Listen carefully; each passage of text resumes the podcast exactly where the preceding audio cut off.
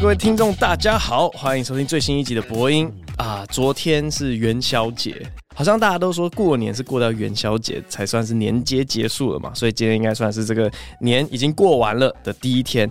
这个新年呢，是我人生唯一有真的在除旧布新的一年。就过年的期间呢，回到我的老家，那我老家基本上在我结婚之后已经有三年多了。我就没有再那么常回去了，然后反正回到自己小时候的房间，发现说，哇，我的东西都还在，我大学四年全部的讲义、笔记还有考卷全部都还在。那那个是可以传下去当做家产的东西。原本想说，哎、我这三年也活得好好的，所以理论上呢，我根本不需要这些东西，我也可以活得好好的，我可以完全直接看都不看，断舍离，然后把它丢掉。可是我就好奇心驱使，然后就开始翻以前的东西，然后就翻到哇，好被带回一种时间漩涡，然后就是重活了一次自己人生的感觉。说哦，原来那个时候是这样，哦，哇哇哇，好有趣哦！我才意外发现说，哇，人生整理魔法这个人。真的还真的是别有一番含义，你就可以回去看不同时代的自己到底是有改变还是没有改变。好，然后我就在整理的过程当中发现说，我以前是一个非常爱留下纪念品的人，大概也是因为这样，所以我都很喜欢看一些那个连续杀人魔的纪录片吧。我就觉得他们都会不会留一些受害者的身体部位当做纪念品嘛？以前都会有行事历，假如说我去看一个。展那个门票，我就把它粘在行事历里面，或者我有任何一个成就、奖状什么之类的，我就会很像剪贴布，把所有东西全部粘在我的行事历里面，然后就再回顾这些东西。可是我就发现说，我以前非常喜欢留下纪念品。那现在回头来看的话，我觉得纪念品大概分为两种类型。第一种类型是纯粹是曾经达成过什么东西，一个过往的记号，像奖状这一类型的。那这一次我在除旧布新的过程当中，奖状这一类型的全部都被我丢掉，因为我觉得过去有达到又怎么样？可是有另外一种类型的是可以记录当时的状态的，可以知道当时在想什么。这种东西真的是在我心中会。那个 spark joy 会刺激一些快乐的火花，我就看说，哎呦，好好玩哦！当时的自己是这样子，然后我今天就特别准备了大学时期、国中时期还有高中时期的一些历史文物，想要跟大家来分享。这些都是纸张，所以应该可以用念的，大家就可以感受一下。我现在讲这个高中时期的好了，我记得高一的时候做了一个兴趣量表，当时呢，我的第一个反应是说，这东西太不准了。这怎么可能？因为觉得说自己长大是要念理工科的这样子，我数学很好，我超讨厌国文。一上高中，高一是这个情绪这样。结果呢，我的这个兴趣量表，它简单来讲有分六型的分数，什么 R I A S E C，我完全不知道这些东西代表什么。但总之，我的兴趣代码是 A S E。这三项，它也反正有个什么抓周三码、兴趣代码什么布拉布拉之类的，反正我就是 A S E 这这三样的分数非常高，而且非常一致，在同一个区域这样子。然后他就跟我讲说：“哎，你可以看一下你这个扇形里面有哪些区域，那可能就是你之后有兴趣尝试的路线。”然后当时高一的我测完这个测验是觉得一派胡言，我怎么可能喜欢这些类型的东西？我现在就简单来念一下那个扇形里面有哪些东西好了。社会、中文、哲学、图书、语言、教育、大众、英语、广电、广告、戏剧、音乐、心理、舞蹈、电影啊，还有什么外语、历史也也也差不多在这个扇形里面。你不觉得这样一排念过去，简直是跟我后来走的路一模一样？不是台大外文、台大心理，然后一些什么戏剧。电影、网络内容，这不是全部落在这个扇形里面吗？然后我当时觉得说，哇，这太不准了，怎么可能？我怎么喜欢这种东西啊？殊不知，大概一年之后，因为这高一测的嘛，高二升高三的时候才转组，然后后来人生真的就我，但这张纸完全没有出现在我大学选科系的时候，也完全没有回想到这张纸的结果会是这样子。但我现在过了一倍的时间了，这十六岁测的话，我现在三十二岁，哇靠！十六年之后，我看这东西，哇塞，还真的是准到爆炸。所以蛮有趣的。这个是高中的一个文物。反正我人生每活到一个阶段呢，我就喜欢回忆前一个阶段的东西。就好比说我高中的时候，我很喜欢去看我国中的周记。我国中的周记非常的精彩，因为大家的周记，我记得那时候规定是说不能只写一面，你至少要写到第二面的第一行。所以呢，所有人为了应付了事，大家都只写到第二面的第一行。可是我周记都写六到八页。然后我就是在批评学校的各种制度，老师的各种教育，说你这样子教是错的，你这样子没有对应到学生的需求什么的。然后。国中的老师其实现在回想起来真的很用心诶，他也会回我回个三四页这样子，然后说不，你才是错的，你才不知道，你这么小什么鬼？然后每一周的周记都是我在跟老师比战，所以我高中的时候很喜欢回去看国中的周记，但我这次回家没有找到我国中的周记。好，但我大学的时候就很喜欢回去看我高中的网志，因为高中时期的各种想法就会记录在网志里面，一开始无名，后来变痞客邦。人生的下一个阶段呢，就出社会之后。我并没有回去看我大学的时候有什么想法，但是我这次回去有挖到一些大学时期的作文，这个是大一国文里面，好像整学期要写两篇作文，然后我就挖到了这一篇，我直接念给大家听哈，我真的觉得超好笑。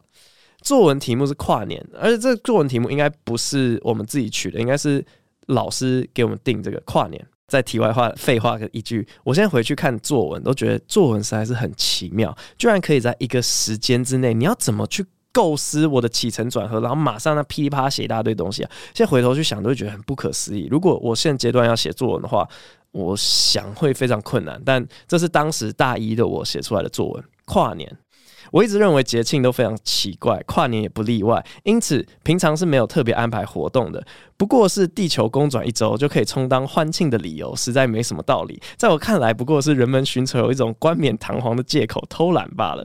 观察跨年的各种行为，便可以发现社会奇特的价值观。每年的最后十秒被大众渲染的，仿佛比之前的五十二万五千五百九十九分钟又五十秒更加珍贵。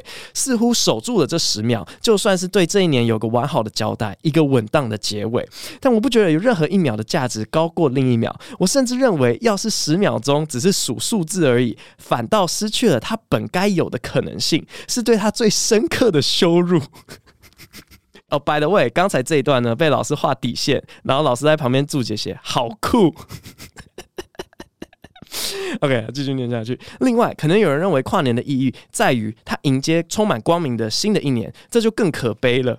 这种想法明显的暴露了人们总是将希望寄托在明天的悲哀，却忘记明日复明日，明日何其多的道理。每个人都以为只要是新的一年，一切都可以从头来过，但实际上那只是人定的一种形式，几月几日根本不是重点，而真正重要的决心却被遗忘。许下新年新希望，也是令我作呕的传统，令我作呕的传统。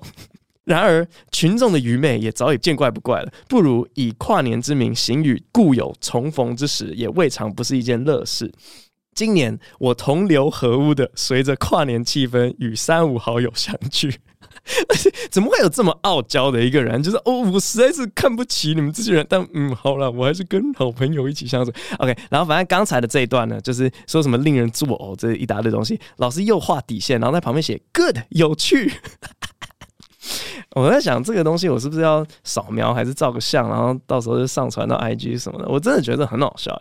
呃，这次聚集是我们一群高中社团的成员在毕业之前便约定好的。这样的约定非常大胆，不只要确定我们之间的感情尚未变质，还要保证每个人仍然看重这边的友谊胜于系上新同学的。二零零九年最后几分钟，我们打开电视，吃着提拉米苏，胡乱的跟着电视上的直播倒数，看着外表绚烂却不带有任何终极目的的烟火，听着主持人嘶吼着终将被遗忘的祝福，企图感受跨年气氛。但这些大众喜爱的活动显然对我们起不了什么吸引便索性关上电视，开始聊起大学生活。我发现大家的处境还算雷同，对于新的生活模式都是满意中夹杂一点挫折。谈到各样活动、专业的学习、新的交友圈，都听起来多彩多姿、丰富而新奇。每次活动经验或上课偶然听到的一句话，都能刺激许多思考。而有人追求真理，有人好奇什么是真爱，还有人光是被报告缠身就忙得焦头烂额。翻页。没有闲暇余力思考这些奢侈的话题。对于感情问题、思潮冲击、课业压力，我们都显得无力且渺小。我还发现大家新生活都缺少沉淀，而这样的后果便是。堆积许多抑郁的情绪与尚未消化的想法，不论他们什么样内容，都没有缓和理清的空间。遑论整理出一套完整的个人哲学，久而久之也淡忘了这些事情，刚好就可以趁着这个机会好好的宣泄一番。随着烟火发射，我们的彻夜长谈也跟着一发不可收拾。平时压抑的情绪也如同爆炸一般不停的迸发。我们都试图给予别人一些回应，也期待能从别人口中得到一些解答。看着每个曾经朝夕相处的脸庞，有种莫名，而且这边的字开始变得潦草了，想必是作文的时间快到了。看着每个曾经朝夕相处的脸庞，有种莫名的陌生感。不知是否因为科学研究所说的不可能看过同一张脸孔两次，但我忽然意识到，我好像从未如此认真看我的朋友。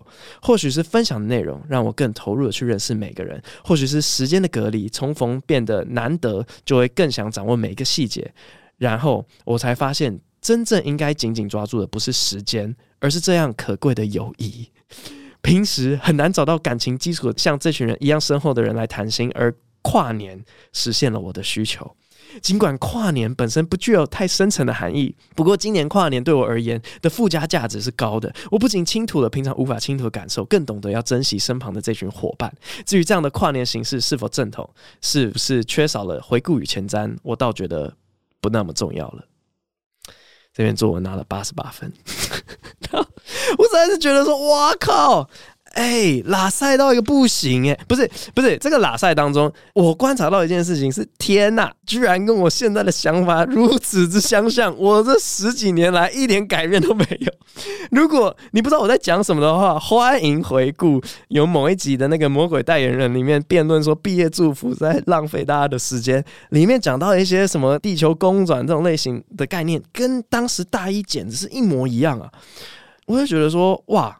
这已经是两个证据。我从高一，我以为我不是一个这样的人，然后后来做的事情完全符合这样子的趋势，然后到大一，就是那个时候记录的想法又跟现在非常的相似。我就觉得这个击败感是蛮始终如一的，蛮有趣的这样子。而且我会发现说，我的人生当中的老师都会帮我火上加油。就好比说国中的周记，我在那边长篇大论，老师给我写回来，跟我比赞，然后这个大一 老师的评论。哇，他全部都在助长我这些非常反社会的思考。他说好有趣，good，好酷。最后他有写一长篇的那个老师有点评啊，他说文笔流利、简洁有力，叙述清晰生动，对平常事物和过往成见有独到的批判思维。跨年早被商品化哦，老师的字实在是非常的潦草，我看不懂。在此往而不返的趋势中，人们只能试图。嗯，看不懂，使它产生正面的能量。如果过年是属于家人的，那跨年便是属于朋友的。又大型聚会，其实有社会治疗的作用。，OK，所以老师就觉得说，啊，这个跨年的大型聚会其实是有治疗整个社会的作用啊。这这个观察蛮有趣的。嗯，好，反正我就哇这个作文，然后我就开始完蛋了，这个兔子洞要一路走下去。我就发现哇，那我还写了什么样的作文？好，所以这个同一个学期呢。的第二篇作文，这个题目一定是老师取的，我不可能写这种东西。这题目叫做《在台大校园散步，从椰林看到人生》。好，OK，来，放下平日代步的脚踏车，在一个和煦的午后，我便在台大的椰林大道信步而行。这不是一趟平凡的溜达，而是一趟旅程。哇，到底要怎么样写出这样子的话？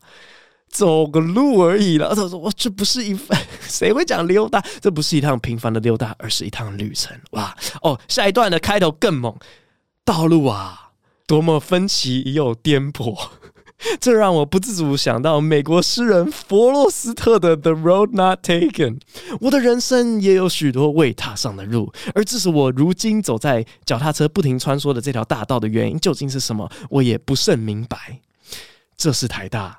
我对自己说：“ 有继续，为什么要啊？又继续缓慢的前进。我小时候生长在美国，想也不曾想过自己会回台湾，更别说自己最终就读的大学会是国立台湾大学，而非儿时戏耍其中的哈佛或是麻省理工学院啊。反正我小时候各种什么夏令营都是在这两所学校的校区的。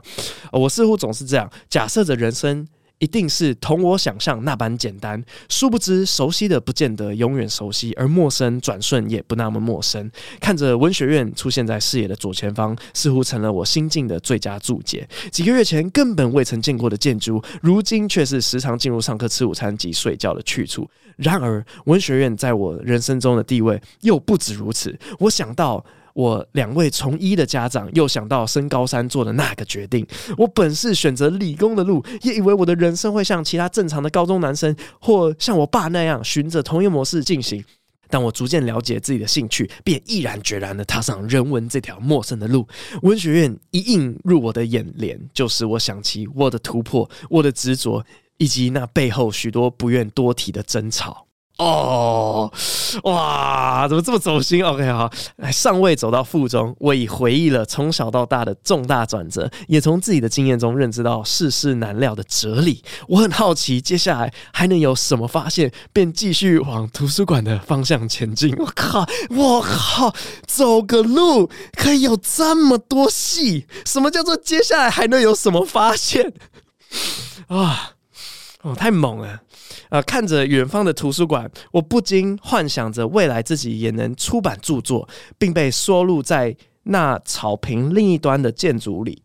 啊，这个意思是说我的著作会很伟大，被收录在图书馆里面。OK，我又看到草坪上的人们，又看到图书馆。上方的白云，我忽然意识到，这校园里集结了全台湾最顶尖的年轻脑袋，而他们追求的是什么呢？是像我一样虚荣的希望自己的作品被人看见，还是他们比我更高一个层次，视名利为浮云呢？云也并非实体吧？我暗自忖度。若蓝天能比拟为纯粹的知识，那究竟有什么是人能真实掌握的呢？啊？讲什么东西啊？OK，走着走着，经过了数对情侣在各种意想不到的地方卿卿我我。哦靠啊靠！这边埋一个小笑点，是不是？这很好笑啊！这句其实很好笑。走着走着，经过了数对情侣在各种意想不到的地方卿卿我我。我靠！大学生真的就是这样子，就躲起来在暗处卿卿我我，好好笑。我也不禁想问，我的情侣又在哪儿呢？哦，如果我的前半旅程在讲解过去。那从附中到图书馆的路，便是未来了。这个未来充满了许多问号，但我却不能回头，叫那些景物与人们重塑他们丢给我的问题。这算是校园给我的警戒吧，教导我往后的路必须更加谨慎的前行。我靠，这真的戏有够多诶，这只是在走路而已，难得有份闲情，放纵自己的思想，恣意的随着双眼所见飘荡，便悟出这么多人生历练的教训。算是值得吧。或许人生到底也是条路，有着惊喜、彷徨、未知，并且悔恨，不能预料，也不得更改。那就漫步其上吧。这个下午的甜事，或许就是使得台北大校园令人传颂的最佳方法。相信人生亦是如此。诶，这个收尾有点突然哦，非常明显，应该是考试时间快到了，所以只能草草做一个了结这样。但诶，实在是很不可思议，所以我在下笔之前，应该就想到说，OK，好，我把校园二等分，然后前面再讲过去，后面再讲未来，然后就直接这样子开始起笔写下来。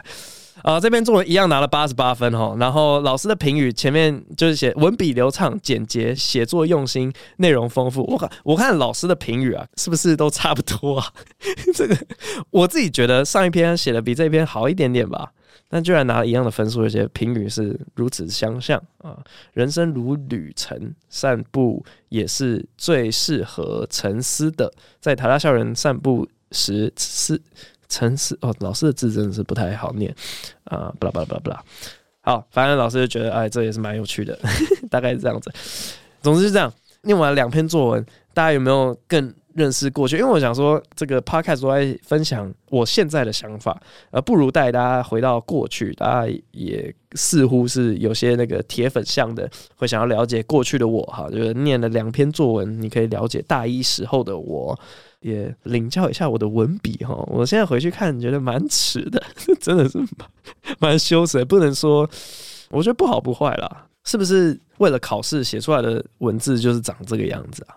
就是很正能量啊什么的，反正就是回顾这个的时候觉得蛮有趣的，想要跟大家分享。然后我找到一封信，然后这封信就不是我的文字，是我爸爸的文字。反正这个时光之旅就带他回到这是国中的时候要考基测，他写二零零六年六月二号。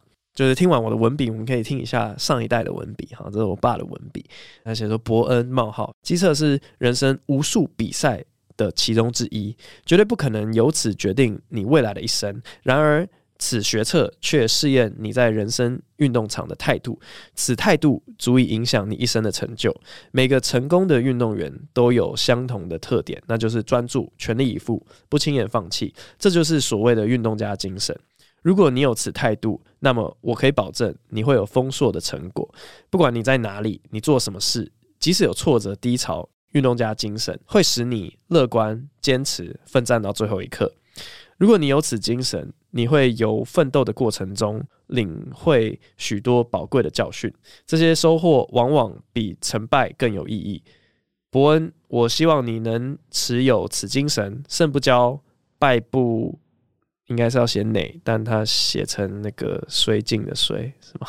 去参与你人生的每一场比赛，然后他就就是说父亲这样子。二零零六年六月二号，哎，来看了就之后就觉得哇，真感动啊！这个是我跟我爸相处的方式，不见面讲话，但他会写一封信。这个信真的是以前他们那种，我不知道大家有没有买过，就是文具店里面写直式的、直式的这样子，以前会放进信封里面去写写出来的信。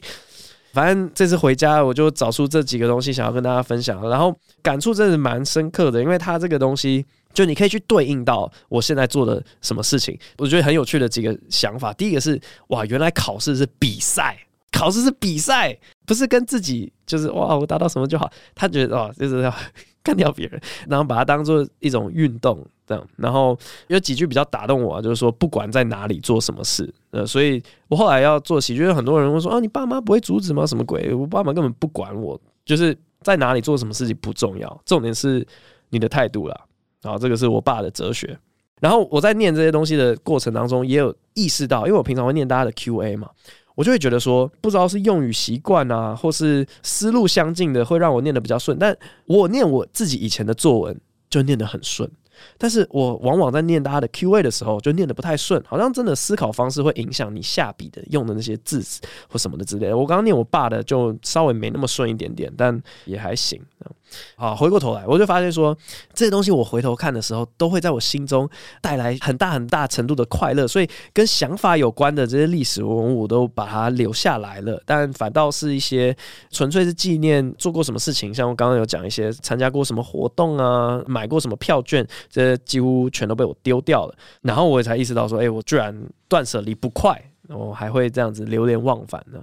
现在人生的各种阶段的记录，算是都在网络上啊。说不定我以后也会回过头来看，觉得一切都蛮可笑的。这样，好，那今天的分享就到这边告一个段落。希望大家也可以回去整理一下自己的东西，然后也看到这种人生魔法的感觉。好，那，接着进入 Q&A 部分。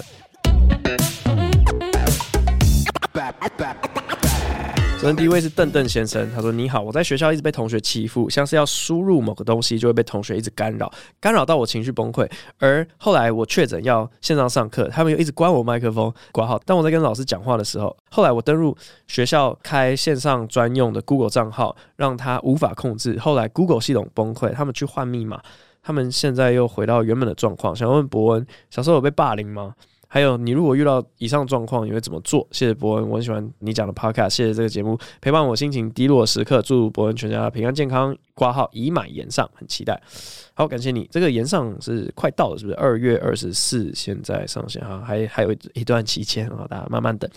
嗯，我没有印象自己被霸凌过，但是我如果遇到这个情况会怎么反应？我好像都会越级呈报。如果我发现什么不公，我会直接往老师告状那个路。好比说以前段子里面有讲到说，我是廖北亚嘛，我真的从小就是小小的有正义感，会去跟老师告状啊什么的。然后好比讲周记，我如果觉得学校制度有什么不公不义，我也是会写周记去跟老师反映这样。所以如果被同学欺负，虽然我可能比较没有这种经验，我猜我会跑去跟老师讲。啊，的确很困难诶。因为跑去老跟老师讲，然后老师处罚那个人的话，他们就会变本加厉，把他们心中的不满又转化到你身上。嗯啊，我的那个年代呢，人际关系里面有什么不愉快，好像都买一杯饮料是可以解决的。所以你可以就是呃给一点好处，或是找公权力介入，是两种方式。这样。好，下一位，Tony 五弃学测保分科之好羡慕天才学霸，什么意思啊？保分科什么意思？好，随便随便。不过你好。今天是学测倒数八天，一月五号留言的，今天已经过很久了。最近洗澡或吃饭都会听播音消遣。上高中后，发现身边许多生活充斥着娱乐或兴趣的学霸，尤其是家长社经地位比较高的同学，像是教授、医生、补教名师的小孩，都会利用国小或国中课业比较松且没有升学压力的时候去超修。课纲内的学生也还在解二元一次方程式的时候，他们已经学完三角函数或是量子跃解哦，化学的吗？大家正在努力念书拼及格时，他们可以边打电动边计划着上顶大的升学之路。乡下公立国中升上第一志愿的我，不至于埋怨父母没有把我送去超修，却时常后悔国中时没有多学一点，让现在的自己那么辛苦。想问博恩，会帮自己的小孩规划升学吗？会不会让儿子超修，以过上充实丰富的高中生活？谢谢博恩，祝工作顺利，生活顺心，全家安康。哎、真的没有想过这个问题哦！我这礼拜其实才被问到这件事情、欸。哎，我们刚好有个喜剧演员叫巨阳尼，然后他的小孩上小一了，他问我说：“哎、你以后会不会要求小孩的课业？”然后我说：“我完全没有办法回答这个问题。我现在真的感觉跟养狗一样，他只要会坐下握手，我就非常开心。我无法想象我会对他学业上面有任何的要求。但我自己小时候的经验就是。”曾经待过美国的那个小班制，然后老师会看每个人的进度，真的是就是在超修啦。他会一直给你更难的、更难的、更难的，然后看你什么时候卡住。好，所以我经历过这一段。呃，我有经历过孔乙己的放荡日子，就因为我超前同学一段时间了，所以我就跑去。轻松过活，然后所有同学跟上之后呢，就跟大家一起辛苦。所以高中的时候数学解的也蛮辛苦的。然后另外一个解的很辛苦的东西是在念研究所的时候，因为我本科系不是念这个东西，等于研究所的时候我要去重新追别人大学四年念的东西以上的各种经验，所以我觉得我可能会看我儿子在学校学习的状况。如果他跟不上的话，那就慢慢至少跟上学校的进度。如果他是觉得学校的东西太简单的话，我觉得我蛮高几率会给他，或是送他去学超过他年龄的东西，因为反正因材施教嘛，就是本来就该这样子啊。我自己觉得。下一位，超级害怕鸽子的人，鸽子好可怕。嗨，博你好，我从出生就非常害怕鸽子，每次经过捷运站的广场，都要用爆冲的方法才能鼓起勇气穿过鸽子群。好可怜哦！你想象，你想象你要进捷运站，前面全部都是蟑螂的，这种感觉，对一般人来讲，就是你要冲过那个蟑螂群。然后不知道为什么捷运站的广场都有很多鸽子，在这个过程中也时常被路人用怪人的眼光看，家人和朋友也不理解我为什么那么怕鸽子，连我自己也不太清楚到底害怕鸽子哪里，但就是会超级害怕。想问博恩自己或家人朋友之中有没有害怕鸟类或鸽子的人，或是毫无原因的很害怕某一个东西，且很多人都没办法理解。请问这是心理学上面算是一种疾病吗？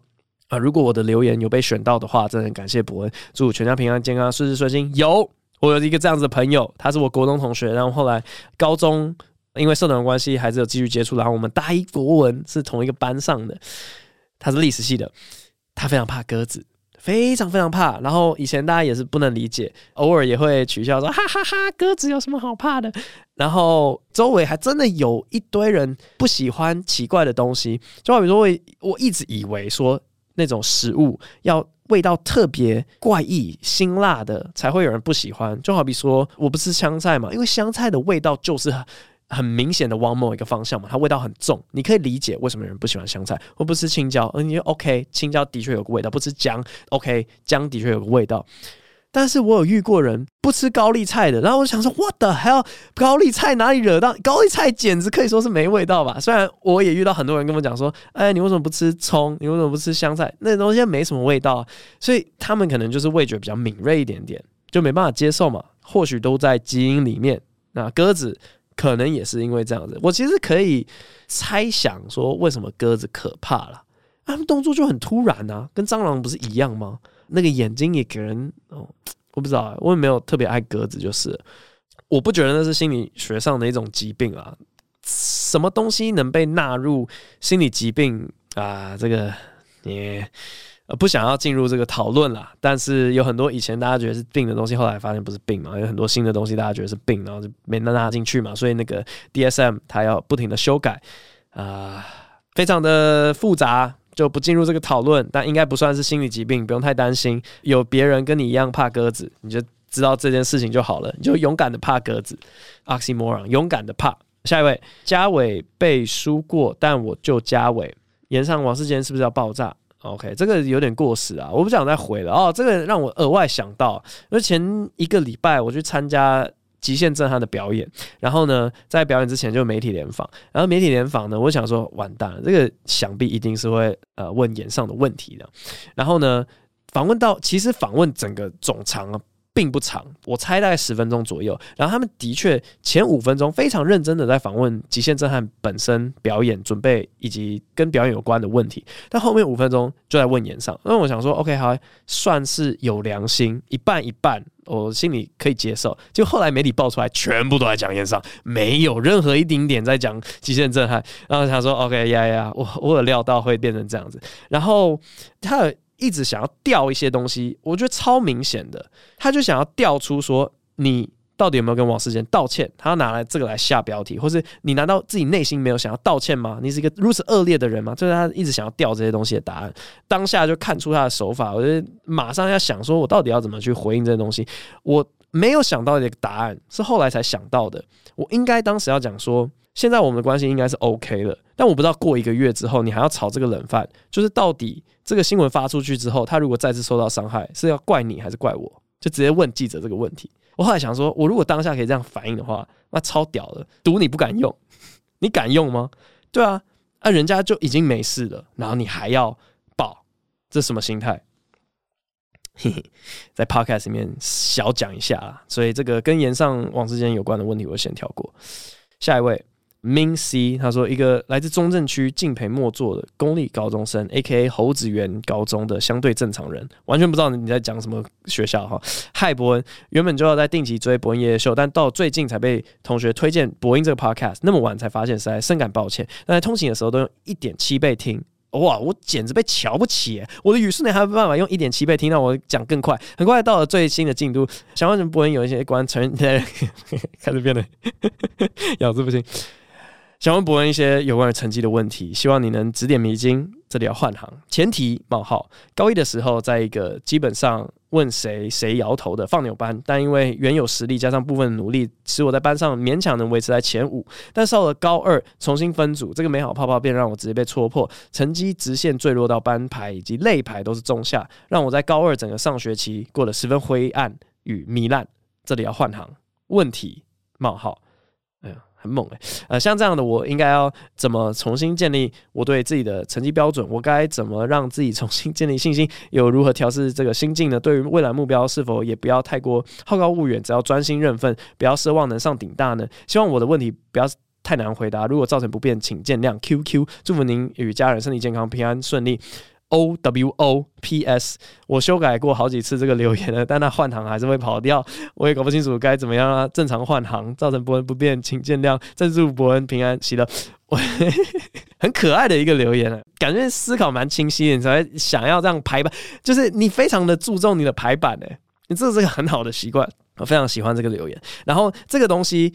我其实前一阵子才跟朋友聊到过，原本有在考虑要做一整集的 podcast，可是既然被问到了，我就稍微讲一下我对这件事情的看法。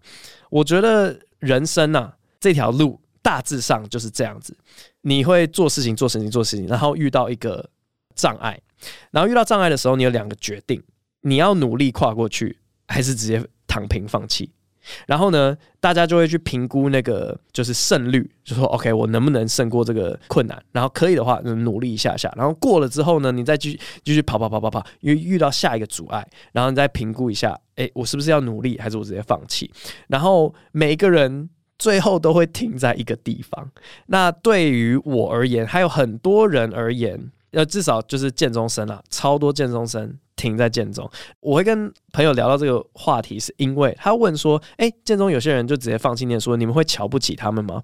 我说：“不会，完全不会。我们心里面就是有一个想法，说哦，所以他不念书了，就所以他放弃了。但其实也没关系，因为你就知道说，呃，有些人就走到这里，那每个人最后就是会需要去适应自己停下来的那个地方啊。如果你不适应，你实在是觉得哦，我不甘如此，那你就是再努力去超过嘛啊。可是我只是跟你讲说，你在超过之后呢，你会遇到下一个阻碍，然后就挡在那边。那我为什么说很多人在那个剑中里面就会直接放弃？就是他发现说，哇靠，哇靠，聪明的人这么聪明哦，靠，我是白痴诶。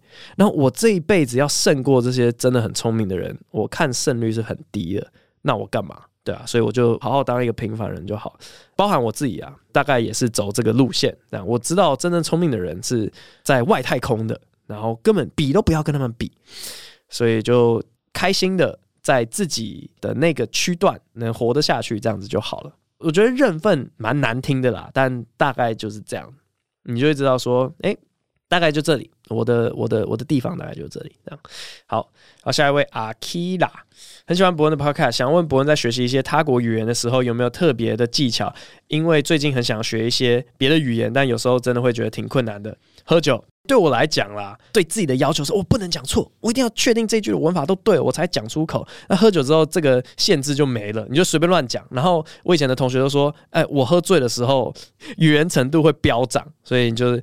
可能不 care 之后，你反而会会学的比较快。这样，另外一个方法就是 交男女朋友啊，你直接去交那个语言男女朋友，你马上突飞猛进。呃其实学的最好的好像都是这样，就是某一种类型的爱，你知道吗？有些人他们看动漫可以过日文什么 N one 这种，那个真的是爱，你知道吗？所以你要有某一种爱，你可就可以胜过这个考验。好，下一位。Tromboner 一九九九零三二三，哇，一九九九零三二三，嗯，好，我不想当一日粉丝，我去年十一月才开始听 podcast，意外发现博音这个优质频道陪我度过每天晨跑的时间。之前没听 podcast 的时候都是听 jazz 为主，想知道博恩平常都听什么音乐呢？直接讲结论，现在我喜欢听 funk，然后这个喜欢听的音乐跟人生阶段有关。我记得有一次在那个 That's My Shit，反正 Leo 三七他们办了一个音乐的活动，然后那时候疫情，所以诶是疫情吗？忘记了，反正我就去当一天的 DJ，然后播了好像二十首我自己的歌单，然后那个歌单就按照我人生阶段，就什么时期喜欢听什么东西。反正小时候当然就是听华语流行音乐。因为大家都在听这个东西，然后什么周杰伦啊，对吧、啊？呃，一些小时候是蛮喜欢陶喆的，然后就上高中之后呢，大家都在听什么音摇啊、后摇啊，你就开始哇摇滚起来。呃，研究所时期我喜欢爵士，爵士有固定的一些经典，就是你一定要会弹啊或什么的。我记得在学校的废纸回收区，我捡到了《The Good Book》。然后就把那个这个 book 带回房间，然后自己用钢琴那样子去摸索，这样。后来就觉得可能比较欢乐一点，就是想要想要轻松，我就开始听 funk。那人生好像是从来没有喜欢过什么电音啊，或是雷鬼，就不知道为什么雷鬼也蛮 chill，但我不喜欢。对，大概就这样。我现在喜欢 funk。好，接下来进入呃什么啊？什么鸟叫的部分啊？希望大家都有喜欢上一集的鸟叫。我原本预期它要更长的，没想到只有八分多钟而已。今天我们要学的鸟是，我最近趁着天气很好，最近有准他们又开始在打炮，这样因为他生小孩，然后就跑去那个酋长岩来拍做爱画面，但我没拍到，我只有拍到一张是那个强奸未遂。就他要飞上去骑它，结果另外一只就不爽，它飞走。我只有拍到这张而已。但是我发现说那个有准好像之前有学过它们叫声，但却从来没有学过它们求爱的叫声，所以我今天就来学有准求爱的叫声。